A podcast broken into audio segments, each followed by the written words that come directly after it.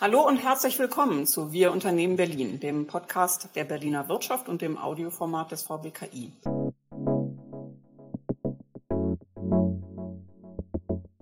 Wir diskutieren in diesem Format mit Experten, Entscheidern und Gestaltern in Berlin zu aktuellen und zentralen Themen unserer Stadt. Und die heutige Podcast-Ausgabe dürfte so ziemlich jeden Bürger, jede Bürgerin unserer Stadt interessieren, denn es geht um ein heißes Thema, das Thema Verwaltungsmodernisierung und die Digitalisierung unserer Stadt. Mein Name ist Claudia Große-Lege, ich bin die Geschäftsführerin des VBKI und ich begrüße unseren heutigen Gast, Herrn Dr. Ralf Kleindieck, den Chief Digital Officer des Landes Berlin und Staatssekretär für Digitales und Verwaltungsmodernisierung. Herzlich willkommen, Herr Dr. Kleindieck. Hallo, Frau Große-Lege, ich freue mich, dass ich hier bin. Ja, das Thema unseres heutigen Podcasts ähm, ist ja im öffentlichen Diskurs nicht so oft positiv konnotiert, eher selten, um es etwas diplomatisch auszudrücken. Und die zumindest in der öffentlichen Wahrnehmung zögerliche Digitalisierung der Verwaltung war ja schließlich auch der Anlass, dass dann mit der Wahl des aktuellen Senats eine neue Organisation eingeführt wurde. Und Sie sind nun der erste Chief Digital Officer und ähm, angesichts der immer wieder diskutierten Missstände, könne, Missstände könnte man ja auch von einer Herkulesaufgabe sprechen. Meine Fra erste Frage, eine Einstiegsfrage an Sie gewissermaßen. Warum haben Sie sich das angetan?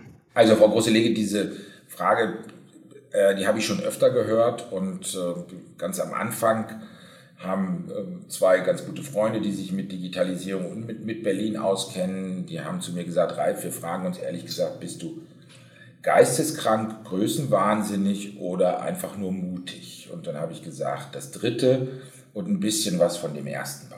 Ich habe es gemacht, weil ich ähm, nach knapp vier Jahren Tätigkeit in der Wirtschaft, bin ja doch in ganz weiten Teilen meines Berufslebens so ein Gewächs der, der Verwaltung und des öffentlichen Dienstes gewesen, aber nach knapp vier Jahren in der Wirtschaft dann doch das Gefühl hatte, ich kann da äh, was versuchen und was bewegen und was erreichen und will das auch versuchen, bin jetzt auch in dem in dem Alter, wo auch der eine oder andere Misserfolg mich nicht mehr aus der Bahn wirft. Aber es war schon, der, die Grundannahme war schon, es muss doch auch in Berlin möglich sein, dass das funktioniert. Das war so der Grundtenor und der leitet mich auch nach wie vor. Und dann gehört auch dazu, dass ich der regierenden Bürgermeisterin mal im Jahr 2018 ein vielleicht leichtsinniges Versprechen gegeben habe und ihr gesagt habe, wenn du regierende Bürgermeisterin von Berlin bist, dann bin ich dabei. Das wäre jetzt genau äh, meine nächste Frage gewesen, denn ähm, ein bisschen was verbindet Sie ja mit Frau Giffey. Zumindest waren Sie ja bis 2018 im BMFSFJ, aber Sie haben ja nicht mit ihr als Bundesministerin für äh, Frauen, Familien, äh, Senioren und Jugend zusammengearbeitet. Aber ist das Fachgebiet etwas Verbindendes, das der Frauen- und Familienpolitik? Also das ist auf jeden Fall etwas Verbindendes, weil wir beide wissen, wie gesellschaftspolitisch wichtig das ist. Das ist schon so. Und dann gibt es aber auch viele verbindende Dinge, die schon sich vor allem darum drehen, dass man sagt, wie, wie kann man Dinge verändern, so da, dass sie für die, für die Menschen, für die Bürgerinnen und Bürger besser werden. Das ist schon so. Also deswegen, wir, wir haben gemeinsam das Ziel der funktionierenden Stadt. Äh, das ist so mein, mein, mein Leitziel für alles das, was ich tue, dass ich am Ende der Legislaturperiode möchte, dass die Berlinerinnen und Berliner sagen, Mensch, diese Stadt funktioniert doch besser als mhm. vor fünf Jahren. So. Und also Frau Giffey spielt ja auch insofern eine wichtige Rolle für Sie, als Sie mit dieser Position des Chief Digital Officers ähm, bei ihr direkt angesiedelt sind. Aber zugleich sind Sie ja auch Staatssekretär im, äh, in der Senatsverwaltung für Inneres, Digitalisierung und Sport für mich hat das so ein bisschen geklungen am Anfang wie zwischen Baum und Borke oder zumindest nach einer Zerreißprobe. Deswegen meine Frage, sind Sie eher Punching Ball oder eher Vermittler? Ich, ich würde eher sagen, äh, manchmal Puncher und manchmal Vermittler. Äh, selten, glaube ich, der Punching Ball. Äh, das ist jedenfalls so mein Resümee nach den ersten acht Monaten hier.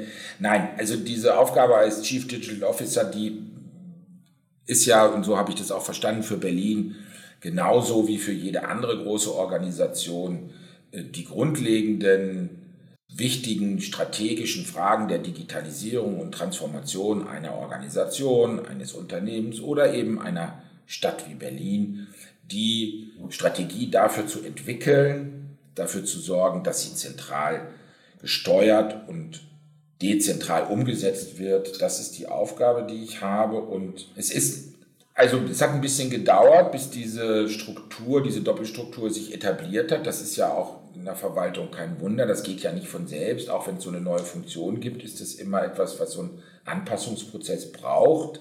Ähm, aber das ist jetzt gelungen und ist ganz interessant. Ich, mein Kollege äh, in Hamburg, mit dem ich engen Kontakt habe, ähm, der, mit dem habe ich mich neulich darüber unterhalten und der hat gesagt, eigentlich ist es ganz gut, wie, wie das bei dir ist. Der ist nämlich in der Senatskanzlei und allein in der Senatskanzlei. Der hat gesagt, eigentlich ist es ganz gut. Du bist CDO und CIO. Äh, und, ähm, und in dieser CIO-Funktion, Chief Information Officer, die ja sehr viel operativer ist, da hast du Möglichkeiten auch in einem anderen Ressort, die ich manchmal nicht habe. Also insofern ist das nicht zwischen Baum und Borke, sondern sind es zwei Standbeine und äh, ich äh, versuche so gut es geht, diese beiden Standbeine auch wirklich gut zu nutzen. Hm. Also für die anderen Ressorts, für die anderen Fachverwaltungen muss das ja schon auch als etwas übergriffig wahrgenommen werden, oder? Denn also Sie haben da jetzt eine zentrale Funktion. Ihre Aufgabe ist ja auch äh, tatsächlich zu zentralisieren und werden Sie da nicht oft als Störer wahrgenommen, mehr denn als Problemlöser? Wie gestaltet sich so aktuell die Zusammenarbeit mit den Verwaltungen, also anderen Senatsverwaltungen, die vielleicht immer so bisher auch gerne in Silos gedacht haben, aber eben auch mit den Bezirken?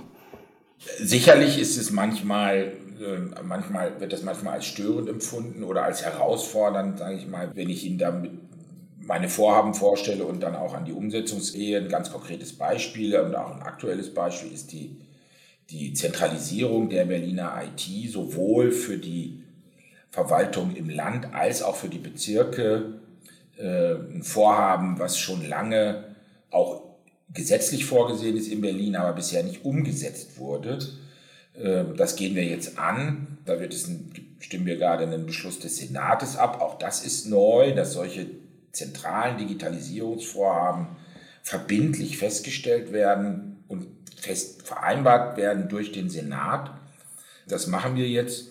Äh, und das soll eben das notwendige äh, Commitment erzeugen. Ähm, das geht nicht immer von selbst, äh, das ist völlig klar und wir müssen da die Dinge verhandeln und ich muss auch meinen Teil dazu beitragen, dass dann zum Beispiel so wie so einer Zentralisierung der gesamten IT beim unserem zentralen Dienstleister, dem ITDZ Berlin, dass ich dafür verantwortlich bin, dass die Bedingungen bei diesem ITDZ dann dafür auch vorliegen. Mhm. Mhm.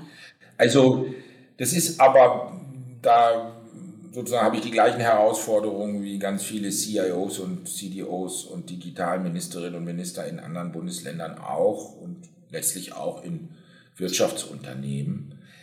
Was, es ist ganz interessant, äh, weil Sie auch fragten, wie ist das da mit meiner Rolle? Wir formal, wir, wir haben ja so ein E-Government-Gesetz in Berlin schon seit 2016.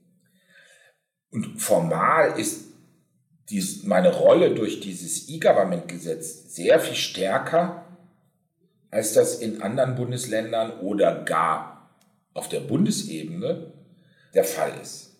Also wir haben für so Zentralisierung und für, für so Dinge, die aus fiskalischen Gründen, aus technologischen Gründen, aber auch aus Gründen der IT-Sicherheit einfach ganz dringend notwendig sind, es ist ganz dringend notwendig aus diesen Gründen, dass nicht jede Verwaltung im Bereich der IT ähm, ihre Sachen selber macht, dass diese Dinge, die notwendig sind, dafür haben wir gute gesetzliche Voraussetzungen. Sie sind bisher nur nicht realisiert worden hm. in Berlin. Und das ist, das ist eine Herausforderung, die ich sehr klar sehe. Wir brauchen mehr Verbindlichkeit bei unseren ähm, digitalen Transformationen und auch bei unseren Verwaltungsmodernisierungen. Da war ja, weil Sie jetzt gerade auf das ITDZ zu sprechen kamen, dem IT-Dienstleistungszentrum Berlins, die Aufgabe eben der Zentralisierung, die Sie angesprochen haben, das ist ja bisher schon auch ein Flickenteppich gewesen, oder? Also mit viel Ping-Pong von Zuständigkeiten und eigentlich haben die ja weiterhin eine Beratungsaufgabe. Nicht? Die sollen ja unterstützen, die Verwaltung und beraten, sollen Konzepte erarbeiten. Wie viel Durchgriff ist denn von Seiten des ITDZ überhaupt möglich? Also die haben, in, in, die haben eine Beratungs- und Unterstützungsaufgabe, sie haben vor allem aber auch eine Umsetzungsaufgabe. Und meine Aufgabe, ich bin ja nun auch Verwaltungsratsvorsitzender des ITDZ, meine Aufgabe ist, da Auftraggeber, also Kunden auf der einen Seite und die Kunden des ITDZ sind die Verwaltung von Berlin und den Auftragnehmer äh, zusammenzubringen. Und das funktioniert nicht von selbst. Das habe ich an vielen anderen Beispielen im Laufe meines Berufslebens auch selber erlebt. Das funktioniert nicht von selbst und dafür müssen die Voraussetzungen geschaffen werden. Wir müssen aber auch das, das ITDZ entsprechend ertüchtigen. Das habe ich getan, zusammen mit dem Vorstand des ITDZ. Wir müssen aber auch die Rahmenbedingungen ver verbessern. Auch das habe ich getan. Nur ein kleines Beispiel. Die, das ITDZ ist ja eine Anstalt öffentlichen Rechts und bei allen anderen Anstalten öffentlichen Rechts ist es wie bei anderen Unternehmen, auch privaten Unternehmen so, dass die Überschüsse, die erwirtschaftet werden, genutzt werden können, um zu reinvestieren, um Strategien, die auch nachhaltig und langfristig sind, zu entwickeln und mit dem notwendigen Geld zu unterlegen, um das erforderliche Personal, was man braucht, zu gewinnen. Bisher überall, nur nicht in Berlin. In Berlin gibt es eine Regelung, nach der die Überschüsse äh, abgeschöpft und in den äh, Gesamthaushalt zurückfließen. Ich habe das jetzt mit der Finanzverwaltung zusammen geändert, dass das zukünftig nicht mehr der Fall sein wird, weil das nicht der richtige Weg ist und weil das nicht klug ist. Aber man hat dann eben auch als Land in der Vergangenheit dafür zu, zu oft dafür gesorgt, dass, dass äh, sich das ITDZ nicht richtig entwickeln konnte, äh, dass es auch zu teuer ist und schlechte Qualität liefert, hat aber gleichzeitig nicht genügend dafür getan, damit sich das ETDZ zu einem modernen, leistungsfähigen, kundenorientierten Dienstleister entwickeln kann. Und das haben wir geändert. Deren Aufgabe ist ja auch groß. Also wenn die alle, also wie viel sind es, 130.000 Mitarbeitende der Senatsbezirksverwaltung, äh, Polizei, Feuerwehr etc. ein sehr weites Spektrum wirklich glücklich machen wollen, dann brauchen die ja viel und wirklich gutes Personal und vor allen Dingen auch einen gewissen politischen, eine politische Unterstützung für ihre Arbeit. Ne? Absolut, ja. Darum habe ich ja auch im Mai, wenn die, einen oder anderen werden sich erinnern, wir haben da das ähm, Security Operations Center für Berlin eröffnet im ITDZ und dann habe ich das, das hat die regierende Bürgermeisterin gemacht. Die regierende Bürgermeisterin war beim ITDZ. Bisher haben alle Politikerinnen und Politiker einen möglichst großen Bogen um diese Einrichtung gemacht, weil sie dachten, das Image ist so schlecht. Und da habe ich gesagt, das müssen wir umdrehen. Mhm. Ja. Das war der Grund, warum wir das gemacht haben. Einer der Gründe. Zum Thema Datensicherheit würde ich ganz gerne später noch kommen. Meine Frage jetzt wäre nochmal zu Ihrer fachlichen Kompetenz gewissermaßen. Als Ihr Name erstmals fiel im Zusammenhang mit dieser Aufgabe, da haben sich ja viele gefragt, was bringen Sie eigentlich mit? Ähm, sind Sie gefragt worden als Verwaltungsexperte? Sind Sie gewissermaßen Coach, also erfahren durch äh, Ihre vielen Funktionen und äh, oder aber sind Sie ähm, auch ein IT-Experte? Das ist ja immer die Frage, wie viel IT-Experte ist überhaupt nötig? Und ich hatte dann nochmal in Ihrem Lebenslauf nachgeschaut da gibt es ja tatsächlich äh, einige Hinweise. 2005 bereits waren Sie beschäftigt ähm, als Leiter der Projektgruppe Bund Online mit Themen dieser Art. Sie waren 2011 auch Beauftragter des Bundesjustizministeriums für Informationstechnik. Ähm, sind Sie, also meine Frage ist, wie affin, IT-affin sind Sie eigentlich? Ähm, und wie tief arbeiten Sie sich in die Materie eigentlich ein? Also zunächst mal, das stimmt. Es hat in, in meinem beruflichen Leben da immer wieder starke Berührungspunkte gegeben. Ich habe mal begonnen im Bundesinnenministerium ähm, mit dem gesamten Thema Verwaltungsmodernisierung und Transformation und daraus ist dann tatsächlich entstanden, dass ich mit einem Kollegen diese erste E-Government-Initiative in Deutschland, Bund Online 2005, entwickelt habe.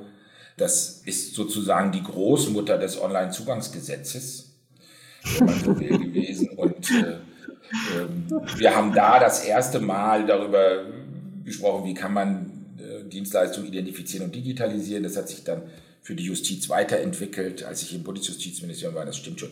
Ich bin IT-affin, ähm, äh, arbeite gerne als Privatperson mit digitalen Möglichkeiten, nutze hier auch in der Innenverwaltung leidenschaftlich die digitale Akte, so ist es nicht, aber ich bin jetzt kein IT-Experte, sondern ich bin von Hause aus Jurist und äh, habe viel Verwaltungserfahrung und äh, habe aber vor allem auch viel mich beschäftigt immer wieder mit der Frage, wie kann man ähm, Prozesse aufsetzen, damit sich so Organisationen wie Verwaltung eben möglichst schnell und gut transformieren und auch modernisieren und auch digitalisieren. Das geht nämlich alles Hand in Hand und äh, habe dann auch in der Zeit, in der ich zwischen 2018 und 2022 dann einen Ausflug in die private Wirtschaft gemacht habe, auch da nochmal sozusagen einen anderen Blick äh, äh, aus, aus so einem Beratungsunternehmen heraus nochmal eine ganz andere Perspektive gefunden. Und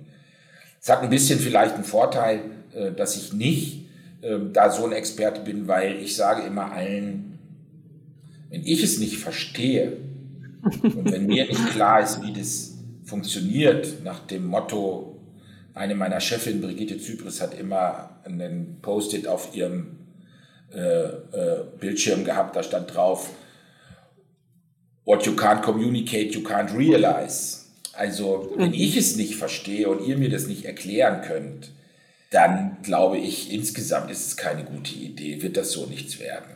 Das ist so, eine, so ein Motto, was ich da, was ich da äh, beherzige, aber ist natürlich auch als, als Chief Digital Officer jetzt nochmal eine Herausforderung mehr. Also ich kann das nicht so lapidar machen. Es ist schon so, dass dass ich auch ein, ein technisches Verständnis für die Megatrends brauche, ob das nun die Frage einer Verwaltungscloud ist, äh, die uns sehr beschäftigen wird, oder, oder auch die Anwendung von, von Möglichkeiten künstlicher Intelligenz. Das beschäftigt mich dann auch so, dass ich auch sage, ich muss da auch sehr kompetent äh, technisch äh, mitdiskutieren können. Wir zeichnen diesen Podcast auf im August 22. Sie sind also mehr als ein halbes Jahr im Amt und ich wüsste gerne, wie Ihr Fazit lautet. Ich hatte zur Vorbereitung dieses Gespräches mal geschaut, was gerade so in den Medien auftaucht und las, dass also gestern eine PM veröffentlicht wurde von Ihrer Senatsverwaltung, ähm, dass nämlich Sportorganisationen, die eine nationale oder internationale Sportveranstaltung ausrichten möchten, dies jetzt auch zukünftig diesen Antrag auf Förderung digital stellen können. Also das ist eine gute Nachricht. Es scheint jetzt nicht ähm, so der große Fortschritt. Und ich habe dann noch mal weiter, also gute Nachricht auf jeden Fall, aber sicherlich noch nicht der ganz große Schritt. Ich hatte dann noch mal weitergelesen und fand, dass aktuell immerhin mehr als 230 Verwaltungsleistungen online zur Verfügung stehen, 54 Dienstleistungen über, die Basis, über den Basisdienst digitaler Antrag.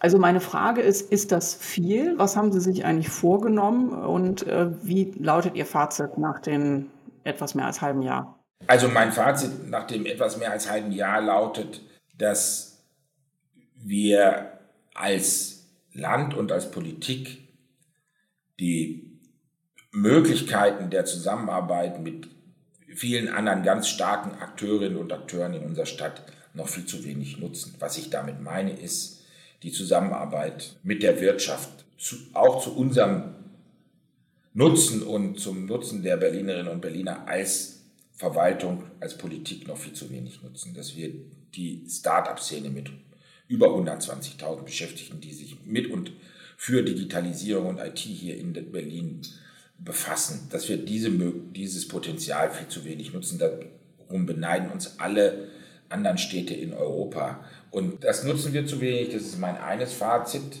Ähm, das zweite ist, was die Verwaltung anbelangt, die ist besser als ihr Ruf, aber es gibt große Herausforderungen. Wir müssen einen Modernisierungs- und Transformationsstau abarbeiten, der ist erheblich.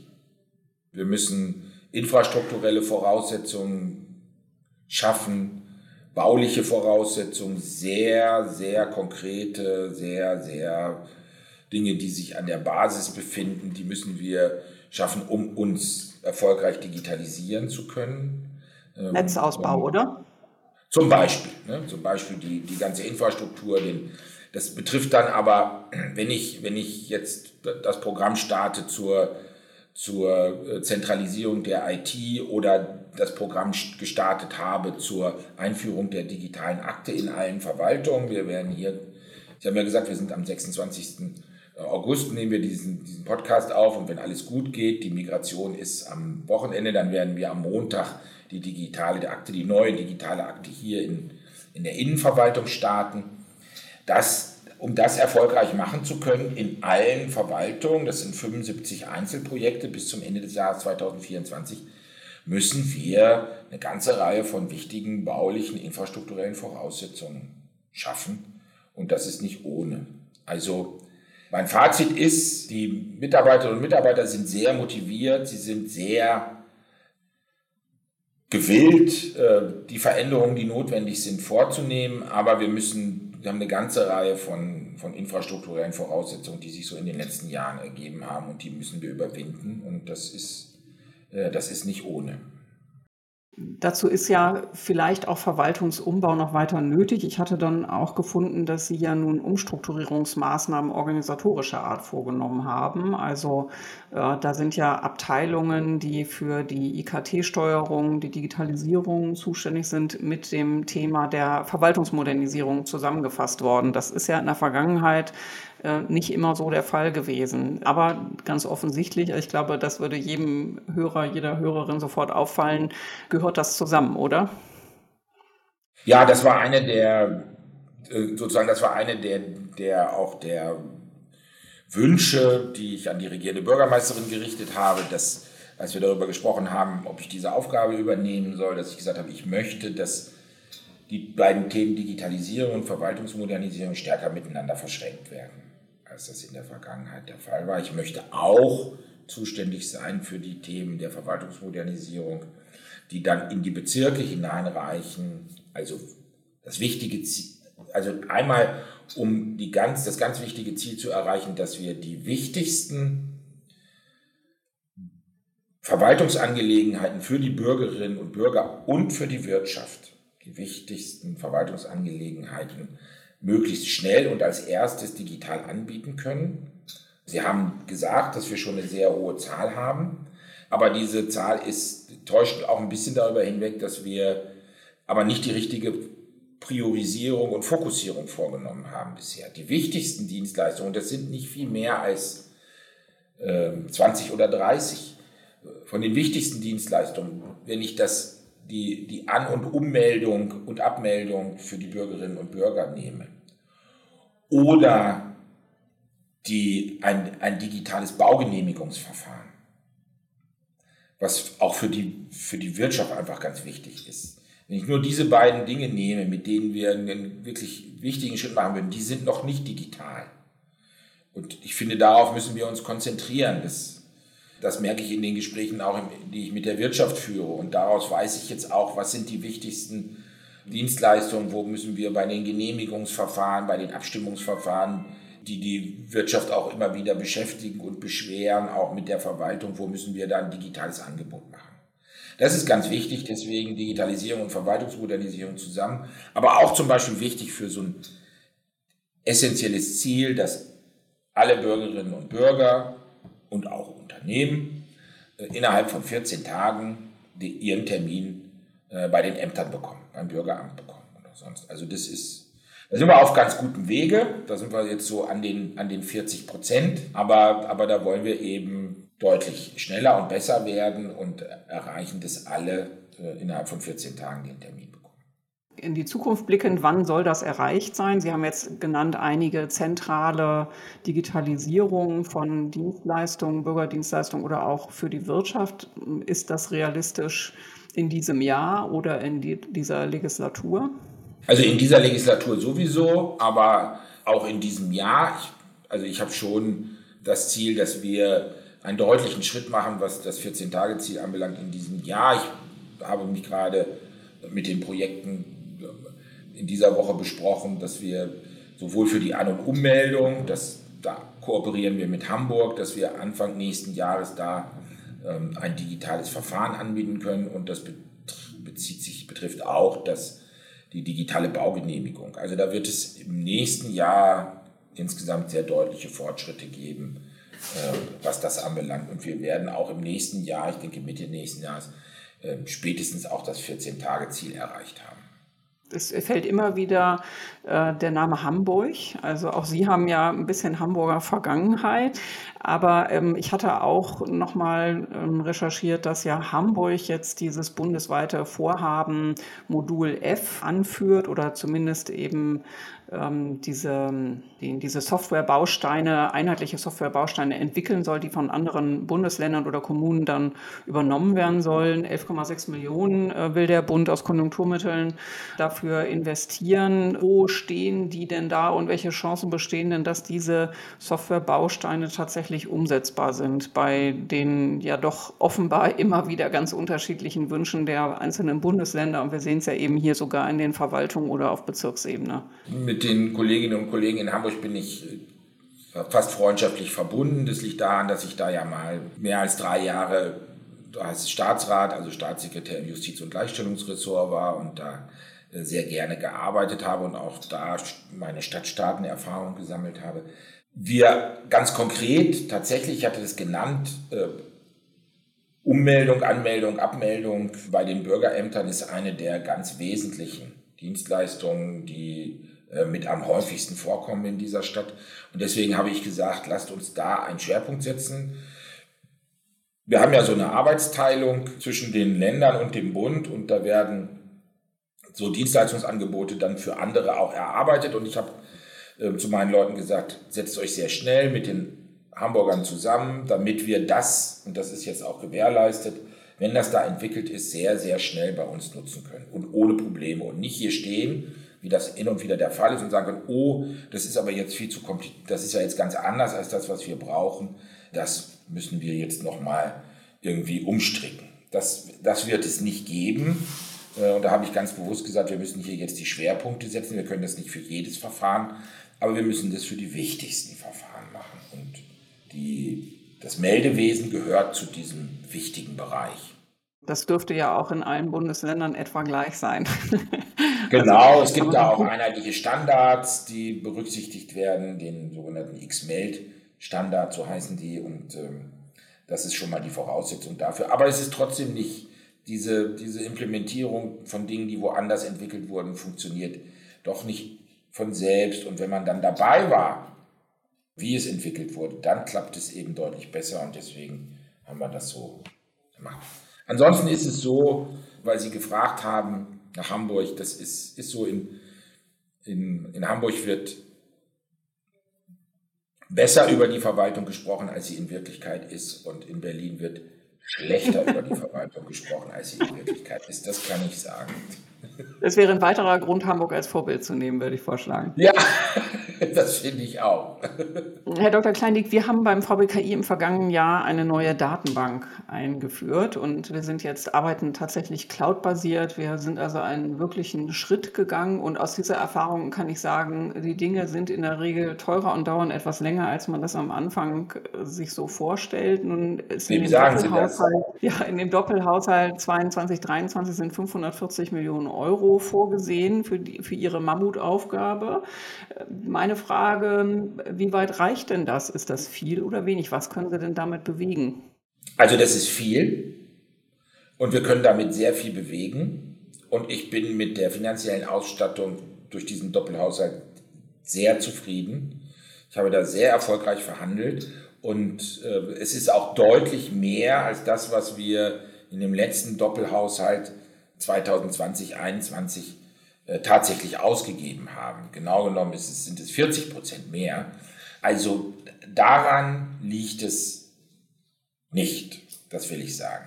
Und äh, es ist aber auch nötig, das Geld ist nötig, das will ich auf der anderen Seite auch sagen. Wir haben große infrastrukturelle äh, Aufgaben, das habe ich ja berichtet, vor uns, die auch wirklich Geld brauchen, sei es die bauliche Ertüchtigung, die technische Ertüchtigung äh, der einzelnen Verwaltungsstandorte, damit wir die digitale Akte nutzen können, die unter jedem Gesichtspunkt möglich sind. Und dann kommen wir irgendwann, Frau Große-Lege, auch mal dazu, dass wir eine Verwaltungscloud haben. Und da freue ich mich auch schon sehr drauf, muss ich sagen, weil ich bin fest davon überzeugt, dass die Verwaltungscloud wird der Beschleuniger für die Digitalisierung der Verwaltung werden. Das, da bin ich sehr sicher. Mit dieser Frage der ähm, ja, der Verlagerung in die Cloud gehen ja auch Fragen zur Datensicherheit einher. Ähm, ich glaube, allgemein kann man sagen, das wird dadurch nicht unbedingt weniger sicher. Wir haben jetzt ja auch gerade erlebt, dass sehr erfolgreich ähm, ungefähr 70 IHKs angegriffen wurden.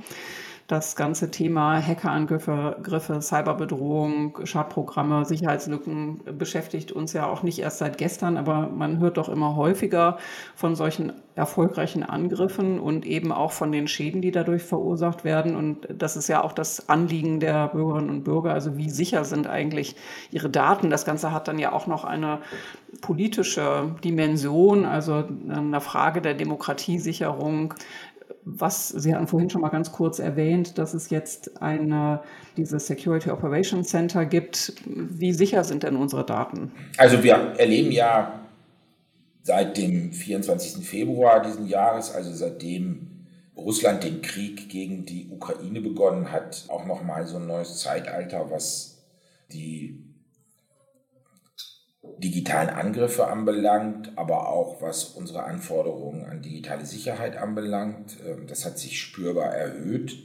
Ähm, die Angriffe, die Zahl der Angriffe hat sich spürbar erhöht, auch die Gefährdungen. Wir sind da gut gerüstet und das hat bisher auch wirklich gut funktioniert. Wir sind ja auch technisch, ich hatte das berichtet, gut aufgestellt durch den zentralen IT-Dienstleister, das ITDZ und auch durch das Berliner Landesnetz was uns eine große Hilfe ist. Ähm, ich will aber auch ganz klar sagen, und Sie haben das sehr, sehr gut beschrieben, Frau Grosselege, wir haben erlebt in der Vergangenheit, dass die erfolgreichen Angriffe auf unsere IT, egal ob in der Wirtschaft oder in der Verwaltung, immer dann stattgefunden haben, wenn wir Server verhältnismäßig schlecht gesichert in den Kellern der einzelnen Organisationen hatten und die dort verwaltet wurden. Das will ich sagen. Wir haben sehr viel mehr Sicherheit, wenn wir die Möglichkeit nutzen, die IT zu zentralisieren, wenn wir die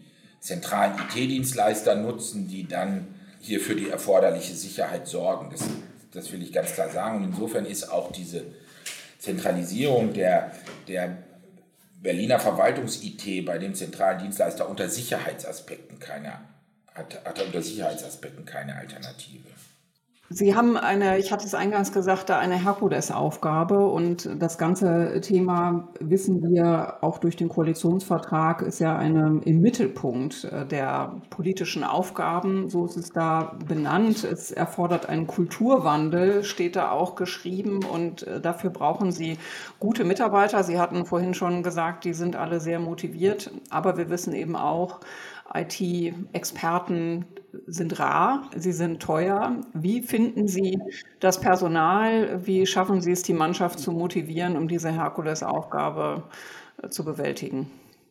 Also wir schaffen es, indem wir eine möglichst gute Konkurrenz äh, zur Wirtschaft sind, indem wir uns da möglichst gut aufstellen. Nein, Spaß beiseite, da sind wir ja durchaus in einem Wettbewerb, aber es ist ein Thema ist eindeutig die Bezahlung. Das ist völlig klar. Da bin ich auch im Gespräch, sowohl, dass wir für das ITDZ ein gutes Vergütungssystem etablieren, was besser ist, aber auch, äh, wie wir es schaffen können, die, die Verwaltung da attraktiv zu gestalten. Die Bezahlung ist ein Thema. Das zweite Thema, lassen Sie mich das sagen, sind die Rahmenbedingungen, was die Vereinbarkeit von Beruf und Familie und Privaten anbelangt oder auch das, was wir unter Work-Life-Balance verstehen. Und da ist es so, dass die Verwaltung über viele Jahre da in gewisser Weise Vorreiter war, attraktive Angebote hatte und diesen, diesen Rang als Vorreiter, den hat uns die Wirtschaft aber mittlerweile abgelaufen. Die Wirtschaft hat mittlerweile attraktivere Angebote, Lebensarbeitszeitkonten, bessere Vereinbarkeit von Familie und Beruf, mehr Flexibilität, bessere Homeoffice-Möglichkeiten. Also da müssen wir eindeutig nachziehen als Verwaltung. Und das Dritte ist, dass wir einfach viel stärker darauf achten müssen, wer möchte zu uns kommen. ich habe das auch in meiner Zeit als, als Berater immer erlebt, dass, dass viele Kolleginnen und Kollegen zu mir gekommen sind, gesagt haben, Ralf, wir möchten gerne in deinen Projekten mitarbeiten. Wir wollen mal wissen erstens, wie ist das in der, da in der Verwaltung, ein bisschen auch in der Politik, aber wir wollen auch für das Gemeinwohl mal was machen. Wir finden es spannend. So. Das heißt aber nicht, dass alle oder viele sich entscheiden und sagen, ich möchte jetzt mein Berufsleben in der Verwaltung verbringen. So ist es heute nicht mehr. Unsere Strukturen sind aber noch so. Unsere Strukturen in der Verwaltung sind noch so, dass wir davon ausgehen, jemand kommt nach seiner, nach seiner Schule, nach seinem Studium in die öffentliche Verwaltung und sagt, hier bin ich und hier bleibe ich jetzt, bis ich 67 bin. So ist es aber nicht mehr. Und darauf müssen wir reagieren. Wir müssen den, den jungen Leuten Angebote machen. Wir müssen sagen, guck dir das hier an. Wenn dir das gefällt, ist es toll, wenn du es ist schön, wenn du erstmal ein Jahr bleibst, wenn du zwei Jahre bleibst und jedes Jahr, was du bleibst, ist besser. Aber wir müssen da, uns darauf einstellen, dass das so ist. Wir müssen zum Beispiel auch da viel besser honorieren, wenn die Leute in Projekten arbeiten und nicht in Prozessen und Organisationen. Wir müssen, wir müssen sehen, dass die Personalentwicklung, wir müssen sehen, dass die Personalentwicklung sich nicht danach richtet, dass jemand möglichst 15 Jahre irgendwo gewesen ist, sondern wir müssen sehen, dass sie sich danach richtet, wer jemand ein Projekt erfolgreich gemacht hat, wird das auch honoriert. Da bin ich hm, sehr, ja. da bin ich sehr hinterher und sehr leidenschaftlich, was dieses Thema anbelangt, weil mich das wirklich, ähm, wirklich beschäftigt. Wie kriegen wir die Rahmenbedingungen hin, damit wir diese große Lücke, die entsteht, äh, und es ist ja zu oft, dass dann gesagt wird, oh, also bis zum Ende des Jahrzehnts werden in der Berliner Verwaltung 40 Prozent derjenigen, die heute hier sind, in Rente und im Ruhestand sein. Das wissen wir. Und darauf müssen wir uns einstellen. Das wird eine große Herausforderung. Ich hätte Sie sonst auch tatsächlich noch gefragt zu der, zur Rolle der Wirtschaft. Also was äh, kann die Verwaltung von der Wirtschaft lernen oder wie kann man auch zusammenarbeiten, sei es jetzt bei Weiterbildung oder aber eben auch bei den Themen, die Sie genannt haben. Äh, da bringen Sie ja aus Ihrer Tätigkeit ähm, bei Boston Consulting noch eine ganze Menge mit, wenn ich das jetzt so richtig verstanden habe. Also Ideen und praktische Erfahrungen. Ja, genau. Also was die, was die Frage des Recruitings anbelangt, aber auch äh, was die Frage ist, wie, wie können wir attraktiv einen ähm, Arbeitgeberbranding entwickeln und so. Das sind wir ja irgendwie als Verwaltung, tun wir ja so, als ob wir das alles nicht brauchen. Das ist alles ein bisschen sehr, noch sehr unterentwickelt. Da müssen wir noch eine ganze Menge tun. Aber auch immer wieder, äh, die, immer wieder die Kooperation und immer wieder diesen Austausch auch da werde ich nicht nachlassen. Ich habe das schon vor 20 Jahren ein Konzept für geschrieben, das hat sich nicht so richtig realisiert, dass Leute, die in der Wirtschaft arbeiten und sagen, ich möchte mal eine Zeit lang in der Verwaltung arbeiten und umgekehrt, dass wir das hinkriegen. Das haben wir ja immer noch nicht wirklich geschafft, muss man sagen, in, nirgendwo in Deutschland. Äh, das ja, kommen Sie auf uns zu, der VWKI steht gerne bereit. Also ja, super. Das ist ja schon ein großer, großer Vorteil für uns und ein großer Nutzen. Und weil ich schon sehe, habe das natürlich jetzt in den letzten vier Jahren auch nochmal mit einem anderen Blick gesehen, wie die, wie die Transformationsprozesse in der Wirtschaft äh, manchmal vonstatten gehen. Das ist schon äh, auch manchmal eine andere Welt und ich möchte von dieser anderen Welt möglichst viel in die Welt, für die ich jetzt verantwortlich bin, äh, hinein implementieren und transferieren. Herr Dr. Kleindick, wir kommen zu unserem Abschluss. Ähm, ich stelle meinen Gästen immer Fragen auch nochmal privat, sag ich mal. Ähm, deswegen die Frage, wo trifft man Sie privat in der Stadt? Gibt es einen Lieblingsort? Ja, also ich, ich lebe ja in einem Vorort von ähm, Potsdam, also nicht, nicht in äh, Berlin direkt, habe zwölf Jahre in Berlin gelebt und deswegen bin ich, sagen wir mal, Zehlendorf da haben wir lange gelebt, noch sehr verbunden. Also dann trifft man mich am Schlachtensee oder an der Krummen Lanke. Das ist schon so. Ich habe ein paar Lieblingsrestaurants, äh, da könnte es auch sein, äh, dass man mich trifft.